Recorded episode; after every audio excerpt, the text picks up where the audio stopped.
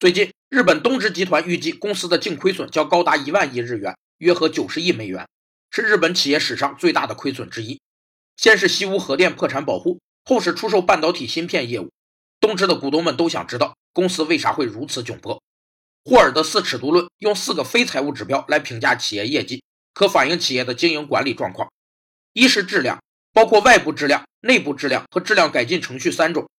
外部质量是指顾客或企业外部人员对产品和服务的评价，内部质量是指企业的运营质量，而质量改进程序是企业采用的确保高水平的内外在质量的一系列公式化步骤。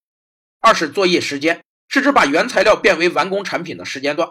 三是资源使用，是指计量特定资源消耗和与此相关的成本。